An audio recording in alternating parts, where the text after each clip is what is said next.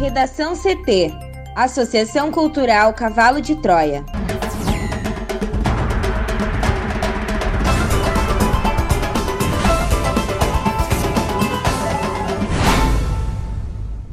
Agora, no Redação CT, Rio Grande do Sul recebe maior lote de vacinas contra a Covid-19.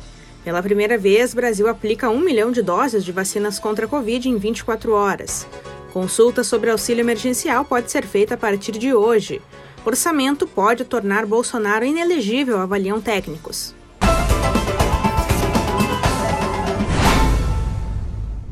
Eu sou a jornalista Amanda Hammermiller, este é o Redação CT, da Associação Cultural Cavalo de Troia. Céu nublado em Porto Alegre, a temperatura é de 23 graus. Boa tarde.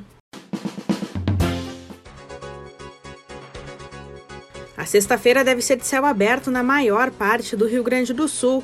As exceções ficam para o litoral norte, os campos de cima da serra e região metropolitana que devem registrar pancadas fracas e isoladas. Na capital, a máxima é de 25 graus. A previsão do tempo completa daqui a pouco. Rio Grande do Sul recebe maior lote de vacinas contra a Covid-19. A repórter Juliana Preto traz mais detalhes e chegou na manhã desta sexta-feira o maior lote de vacinas contra a Covid-19 já entregue ao Rio Grande do Sul. Composto por 645.150 doses da Coronavac e também da vacina de Oxford AstraZeneca. O avião com carregamento aterrissou no aeroporto Salgado Filho, em Porto Alegre, por volta das 6 horas e 22 minutos. E um caminhão com um sistema de refrigeração recebeu as ampolas e as transportou à Central Estadual de Armazenamento e Distribuição de Imunobiológicos, na zona leste da capital. A remessa será usada, Amanda, na expansão do grupo de idosos, além de cerca de 29 mil trabalhadores da área de segurança e salvamento, inseridos na última quarta-feira entre os prioritários. Uma parcela da quantia também será reservada à segunda dose. E ao todo, a carga é composta por 600.400 doses da Coronavac e 44.750 produzidas pela Fundação Oswaldo Cruz. O Rio Grande do Sul já recebeu 2.216.450 doses de vacina anti-Covid pelo Ministério da Saúde. Conforme a Secretaria Estadual da Saúde, 1.481.187 pessoas já receberam ao menos uma dose. Dessas, 305.626 já completaram com a segunda aplicação. A secretaria também afirma que durante esta sexta fará a distribuição aos municípios por via aérea e terrestre. PEC do plebiscito volta à discussão na Assembleia Legislativa. Thaís Uchoa. O ritmo da tramitação da proposta de emenda à Constituição, que trata da retirada da necessidade de plebiscito para a venda de estatais, como Corsan, Banrisul e Procergs na Assembleia, deverá ser definido na próxima segunda-feira. Após passar pela Comissão de Constituição e Justiça, o projeto recebeu parecer contrário do relator Edgar Preto, do PT, na manhã desta quinta-feira na Comissão de Segurança e Serviços Públicos. Porém, a votação não ocorreu diante do pedido de vista do deputado Gerson Burman, do PDT.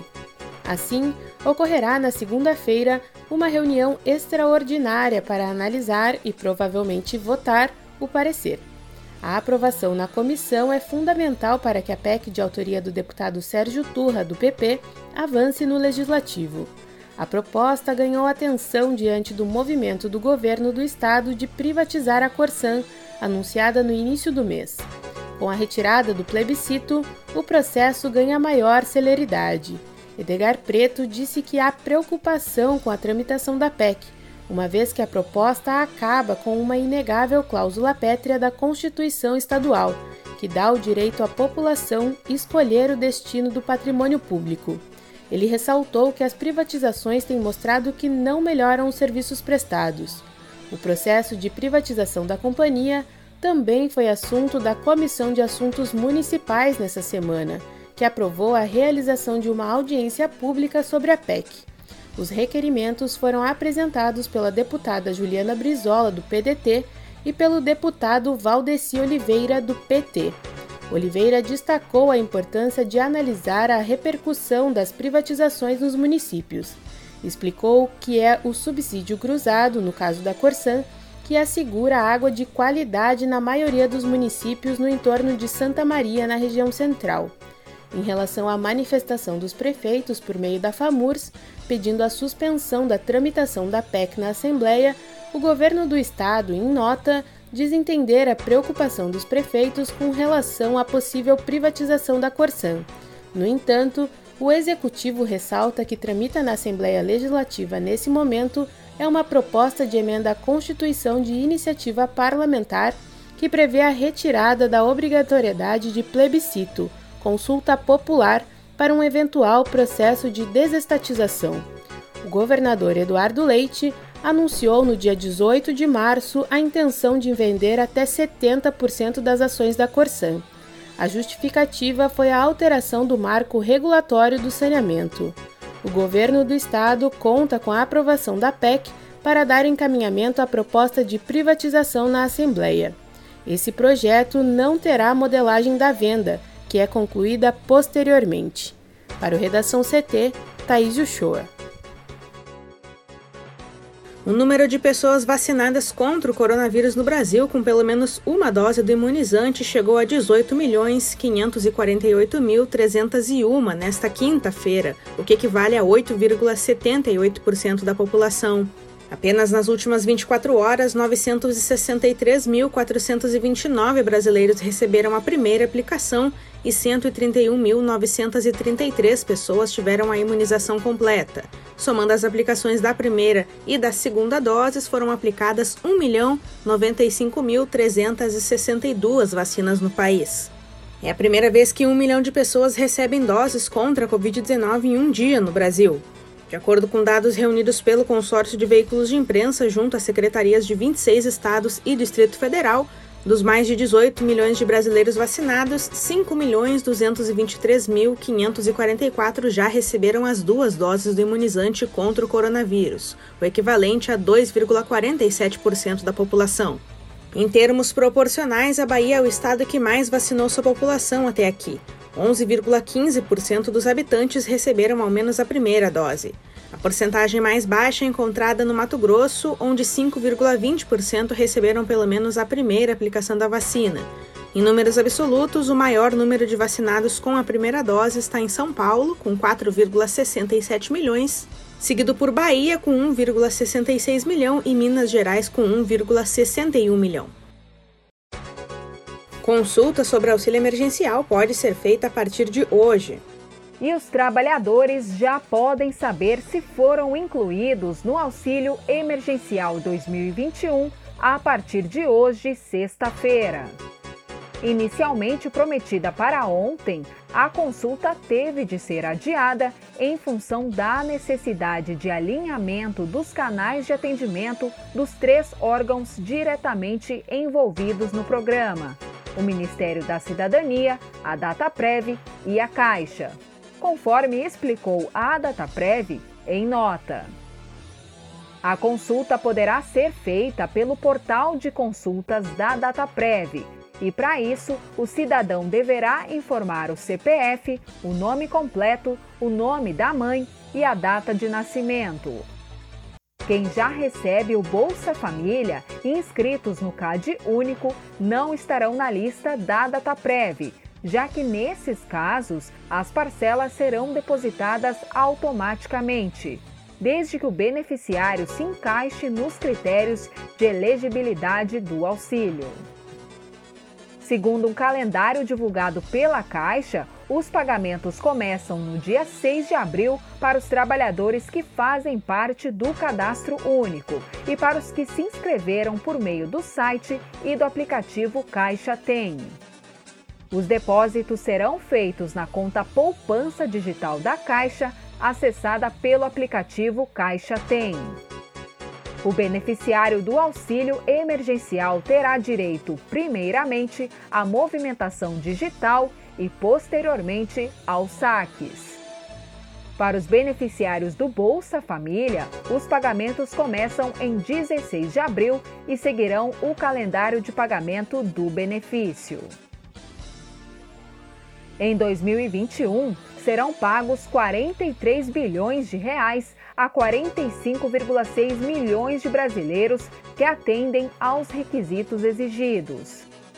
Do montante, 23,4 bilhões de reais serão destinados ao público já inscrito em plataformas digitais da Caixa, 6,5 bilhões para integrantes do Cadastro Único do Governo Federal e mais 12,7 bilhões de reais para atendidos pelo programa Bolsa Família. Para conceder as quatro parcelas do auxílio emergencial este ano, o governo definiu novas faixas de pagamento. Mulheres chefes de família receberão 375 reais, famílias com duas ou mais pessoas, exceto aquelas com mães chefes de família, receberão 250 reais, e o auxílio para pessoas que moram sozinhas será de 150 reais podem receber as famílias com renda per capita de até meio salário mínimo e renda mensal total de até três salários mínimos. Também o público do Bolsa Família poderá escolher o valor mais vantajoso entre os benefícios e receber somente um deles. Também podem receber trabalhadores informais, desempregados e microempreendedor individual. E não podem receber o auxílio, Amanda. Trabalhadores com carteira assinada e servidores públicos, pessoas que não movimentaram os valores do auxílio e sua extensão em 2020, quem estiver com auxílio do ano passado cancelado, cidadãos que receberam benefício previdenciário, assistencial ou trabalhista, com exceção do Bolsa Família e do PIS/PASEP, médicos e multiprofissionais beneficiários de bolsas de estudo, estagiários e similares, cidadãos com menos de 18 anos, exceto mães adolescentes, e quem estiver no sistema carcerário em regime fechado ou tenha seu CPF vinculado como instituidor à concessão de auxílio reclusão. Para o Redação CT, Juliana Preto. Auxiliares do presidente Jair Bolsonaro veem risco de ele ser impedido de disputar a reeleição caso as contas deste ano do governo sejam reprovadas pelo Tribunal de Contas da União. A avaliação tem como base o orçamento aprovado na semana passada pelo Congresso Nacional, marcado por manobras contábeis para subestimar despesas obrigatórias e aumentar emendas parlamentares e que depende agora da sanção do presidente.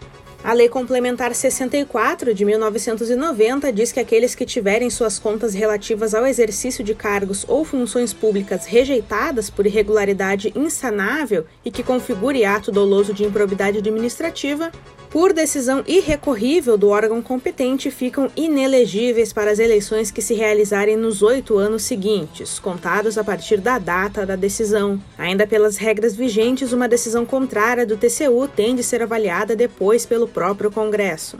Esse temor tem travado as negociações entre Palácio do Planalto, Senado e Câmara para solucionar o impasse em torno da sanção da lei orçamentária e corte de parte dos 31 bilhões de reais extras em emendas parlamentares que o relator Márcio Bitar, do MDB do Acre, incluiu na lei.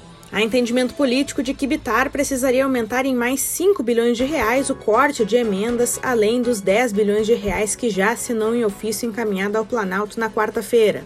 Se isso for feito, ficaria limitado em 16,5 bilhões de reais o valor a mais de emendas que o governo Bolsonaro aceitou acomodar no orçamento deste ano, como contrapartida à aprovação da proposta de emenda constitucional do auxílio emergencial. O ministro da Economia, Paulo Guedes, não deve se opor à recomposição do acordo inicial, segundo fontes que participam das negociações. A questão é como fazer e atender ao mesmo tempo a necessidade da equipe econômica e a conveniência política de refazer um orçamento que foi aprovado há uma semana. O presidente da Câmara, Arthur Lira, não quer o veto e tem se contraposto à posição técnica da área econômica que o recomenda, mesmo que seja parcial. Uma fonte disse que Lira é pragmático e avalia que não precisa do veto. Como 26,5 bilhões de reais das novas emendas foram obtidas com base em corte de despesas obrigatórias, como benefícios da Previdência, seguro-desemprego e subsídios, ficaria uma parcela delas ainda com valor subestimado, mantendo o risco de o TCU apontar irregularidades. A área econômica recomenda o veto parcial e a edição de um projeto para refazer as dotações orçamentárias com novas fontes de recursos. No Redação CT, agora previsão do tempo com Juliana Preto. E a sexta-feira segue com tempo firme na maior parte do estado e pancadas de chuvas fracas e isoladas agora à tarde no litoral norte, nos campos de cima da serra e na região metropolitana. A sensação de frio ainda deve persistir por conta do vento que sopra do quadrante sul e da massa de ar seco, que segue atuando na maior parte do território gaúcho inibindo a formação de nuvens carregadas. As temperaturas hoje se elevam, chegando a 31 graus em Porto Xavier, na região noroeste. Aqui em Porto Alegre, a máxima deve chegar aos 25 graus e a previsão é de sol entre nuvens. Já para o final de semana, poucas são as mudanças com relação ao tempo. Em praticamente todo o estado, o sol predomina e apenas na região metropolitana, na Serra e no litoral norte, a chuva marca presença à tarde, com pancadas fracas e isoladas. Na capital, a variação térmica fica entre 17 e 27 graus no sábado e 18 e 28 graus no domingo um bom feriado, um bom final de semana e boa Páscoa para todos. Redação CT. Apresentação Amanda Hammermiller. Colaboração Juliana Preto e Thaís Uchoa. Uma produção da Associação Cultural Cavalo de Troia com apoio da Fundação Lauro Campos e Marielle Franco. Próxima edição na segunda-feira. Boa tarde.